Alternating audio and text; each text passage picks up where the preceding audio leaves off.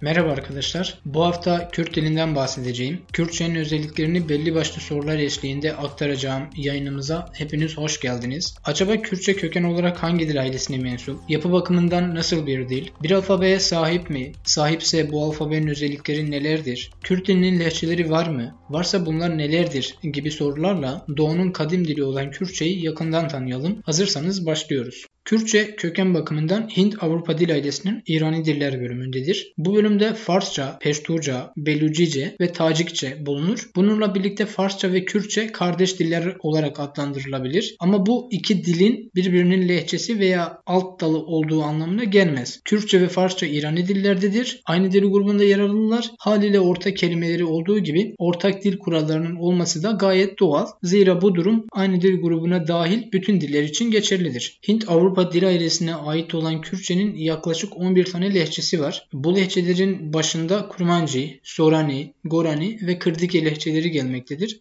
Şimdi bu lehçelerin nerede konuşulduğuna bakalım. Kurmanci lehçesi Türkiye sınırları içindeki Kürtlerin büyük bir bölümü ile Suriye, Lübnan ve Sovyetler Birliği'ndeki Kürtlerin tümü, Irak ve İran Kürtlerinin ise bir bölümü tarafından bu lehçe konuşulur. Kurmanci lehçesi yeryüzündeki Kürtlerin çoğunluğunca konuşulan bir lehçedir. Dediğim gibi gerek ülkemizde gerekse dünyadaki diğer bölgelerde yaşayan Kürtlerin en çok kullandığı lehçedir. Diğer lehçemiz ise Sorani lehçesidir. Ee, başka bir adlandırılmayla Merkezi Kürdistan'da konuşulan Kurmancı lehçesi diyenler de var. Bu lehçeye zaman zaman Güney Kürtçesi yani Kırmancı, Haru da denir. Bu lehçe Irak ve İran'daki Kürtlerin çoğunluğunca konuşulur. Bir diğer lehçemiz ise Kırdiki, Zazaki veya Dımılı adlarıyla bilinen lehçedir.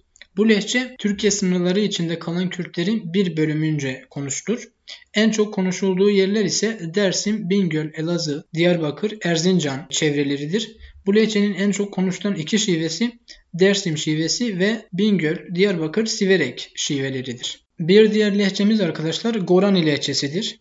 Hevrami lehçesi olarak da adlandırılan bu lehçe Kırdiki yani Zazaki lehçesine yakın bir lehçedir. Etki alanının çok fazla olduğunu söyleyemeyiz. Irak ve İran Kürdistan'ında az sayıda Kürt tarafından konuşulur. Bununla birlikte Irak Kürdistan'ında konuşulan diğer Kürt e, lehçeleri de vardır arkadaşlar. Mesela Kermanşahi, Lekki, Lurri, Sencabi, Kelhuri gibi değişik adlarla anılan kolları vardır. Fakat bunların etki alanı çok fazla değildir. Sadece İran ve Irak'taki Kürtlerin bir kısmı tarafından konuşulur. Evet arkadaşlar gördüğünüz gibi lehçe bakımında Kürtçe oldukça zengin. Yaklaşık 10-11 tane lehçesi var ve çeşitli bölgelerde çeşitli lehçelerin kullanıldığını görmek oldukça mümkün. Ama Türkiye'de en çok konuşulan lehçe Kurmancı lehçesi. Bunu tekrar ifade etmekte yarar var. Peki yapı bakımından nasıl bir dil diye soracak olursanız arkadaşlar bildiğiniz gibi yapı bakımında yeryüzündeki diller 3 gruba ayrılır. Tek heceli diller, eklemeli diller ve çekimli yani bükümlü diller. Kürtçe hem eklemeli hem bükümlü bir dildir. Yani Kürtçe'de sözcüklerin hem başına hem de sonuna ek getirerek yeni anlamlar ortaya çıkarabilirsiniz. Bu yapıyla Türkçeden farklıdır. Çünkü Türkçe sadece sonradan eklemeli bir dildir. E, Kürtçe'de fiiller genelde başına ek alarak farklı anlam şekillerini bürünebilirler. Evet arkadaşlar gördüğünüz gibi Kürtçe yapı bakımından hem eklemeli hem de çekimli bir dildir. Peki bu dilin bir alfabesi var mı? Evet arkadaşlar bu dilin bir alfabesi var. Kürtçe alfabe 31 harften meydana gelmektedir.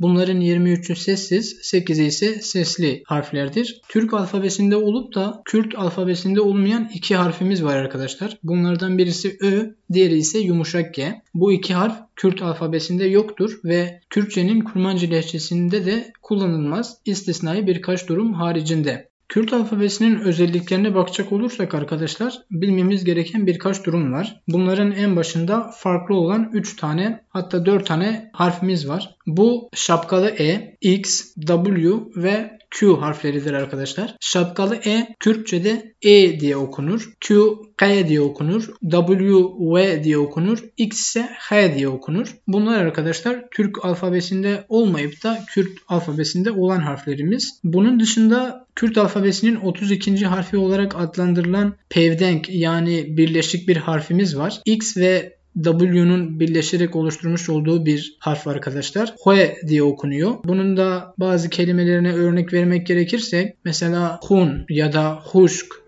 ya da hoda kelimeleri e, bu harften meydana geliyor. Evet arkadaşlar Kürtçeyi kısaca böyle anlatabiliriz. Elbette değinmediğimiz noktalar, atladığımız özellikler oldu. Fakat sizin merak ettiğiniz sorular varsa bizlere internet sitemiz üzerinden ya da sosyal medyadaki hesaplarımıza direkt mesaj atarak ulaşabilirsiniz. Eğer Kürtçeyi öğrenmek, günlük hayatınızda kullanmak isterseniz de bizlere Doğu Dilleri Merkezi üzerinden ulaşmanız mümkün. Hepinize sağlıklı günler diliyorum. Hoşçakalın.